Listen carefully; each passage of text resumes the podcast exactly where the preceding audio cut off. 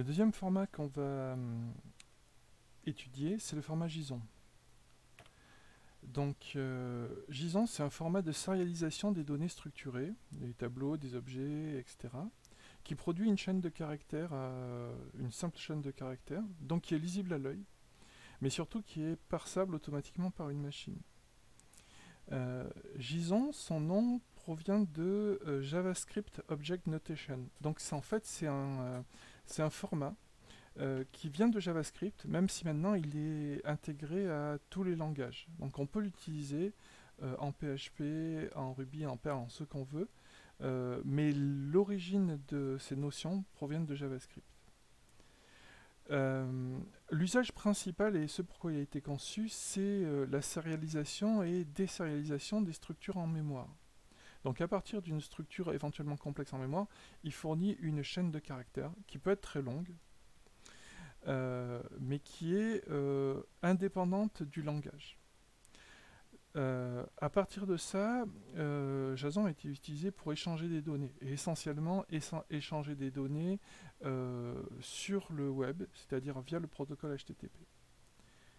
Éventuellement, il peut être utilisé à d'autres fins, par exemple pour écrire des fichiers de configuration. Euh, c'est pas le langage le plus adapté pour ça, mais malgré tout, euh, parce que euh, JSON est neutre, il est quand même utilisé dans certaines applications. Alors, JSON contient de quoi encapsuler toutes les données de base.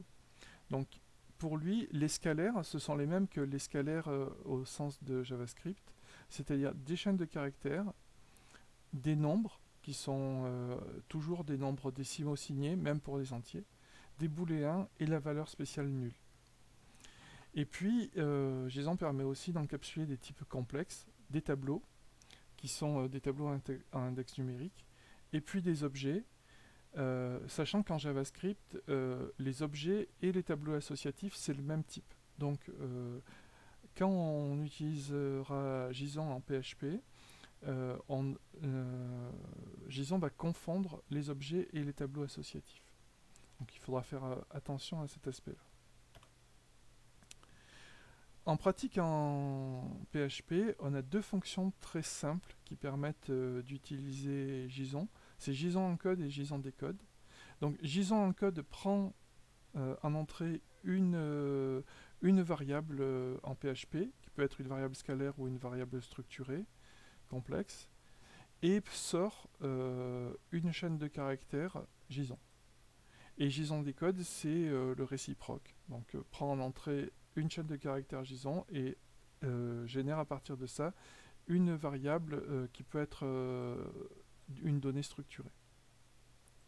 Alors JSON a plusieurs variantes, notamment une variante binaire qui s'appelle Bison, euh, et puis euh, d'autres variantes, je ne les ai pas toutes indiquées ici, mais essentiellement le but est de euh, compléter JSON, soit pour avoir des données plus riches, comme par exemple HJSON qui accepte les commentaires, ou des données plus compactes avec différents types de formats binaires.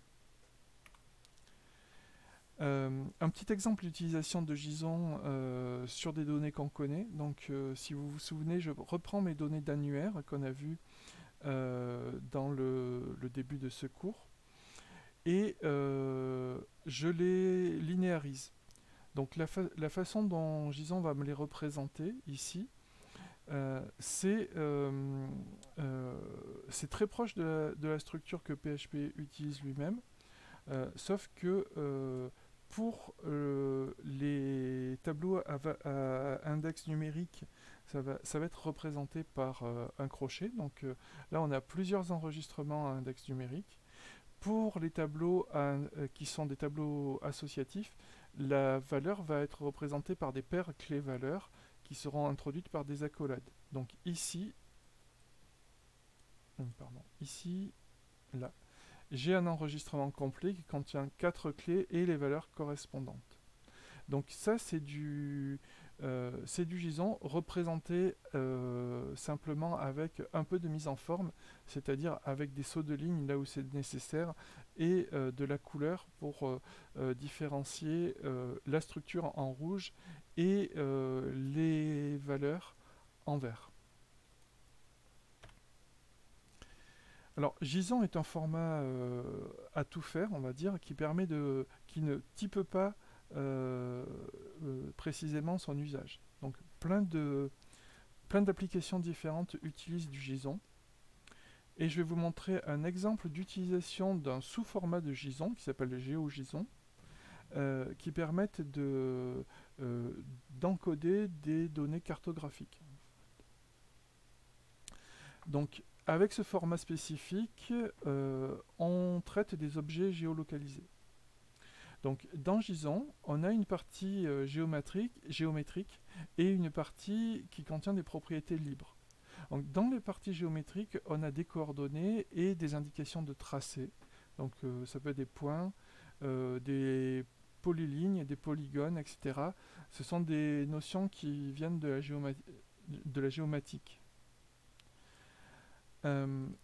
les propriétés libres qui sont disponibles également dans JSON vont indiquer le nom, la description des objets et éventuellement son style d'affichage.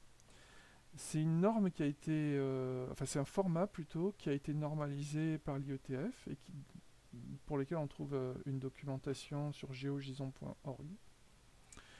C'est un format qui est plutôt simple et qui, euh, a l'avantage d'avoir plusieurs outils et bibliothèques directement qui s'appuient directement sur le JSON et le GeoJSON. En JavaScript, on a une bibliothèque cartographique qui s'appelle Leaflet, qui est très simple d'usage. Et puis on a aussi des services en ligne qui permettent d'exploiter le JSON, que je vous laisserai aller voir si ça vous intéresse. Notamment celui-ci, le geojson.io.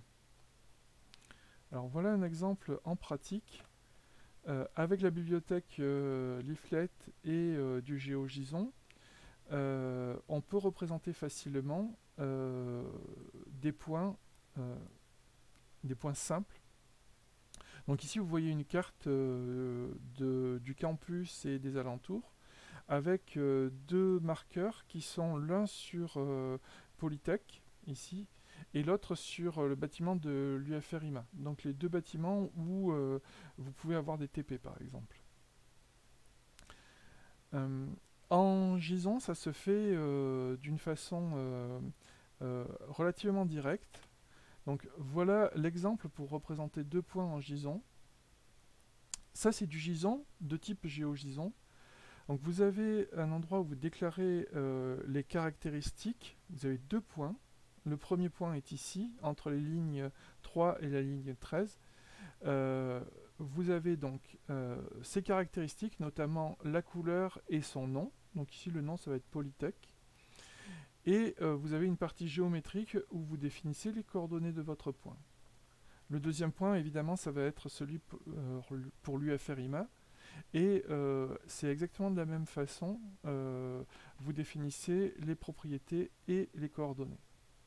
Donc là, vous avez un fichier qui fait 27 lignes et qui est très simple d'usage puisque, je ne vous l'écris pas ici, mais euh, vous le fournissez tel quel à la bibliothèque Leaflet de JavaScript et euh, Leaflet se charge de faire tout l'affichage, c'est-à-dire d'aller chercher un fond, de carte. Pardon. Alors là, c'est un fond de carte OpenStreetMap que j'ai récupéré et qui va euh, directement afficher les deux marqueurs avec leur nom, si on passe la souris dessus, sur ce fond de carte.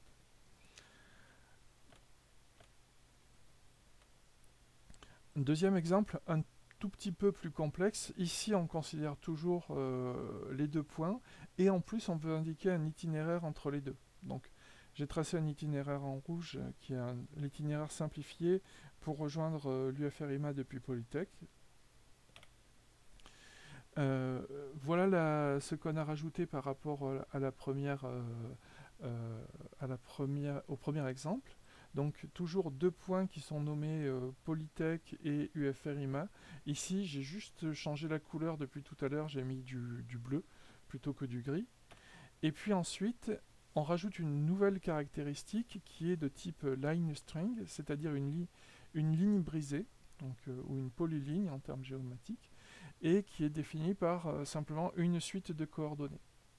Donc ces coordonnées, on peut les élaborer en traçant directement notre objet sur geogison.io. Voilà. Et ça nous fait, toujours avec très peu de lignes de code, si on utilise soit le site geogison.io, soit la bibliothèque Leaflet, ça nous donne ce résultat directement utilisable ensuite dans un navigateur web.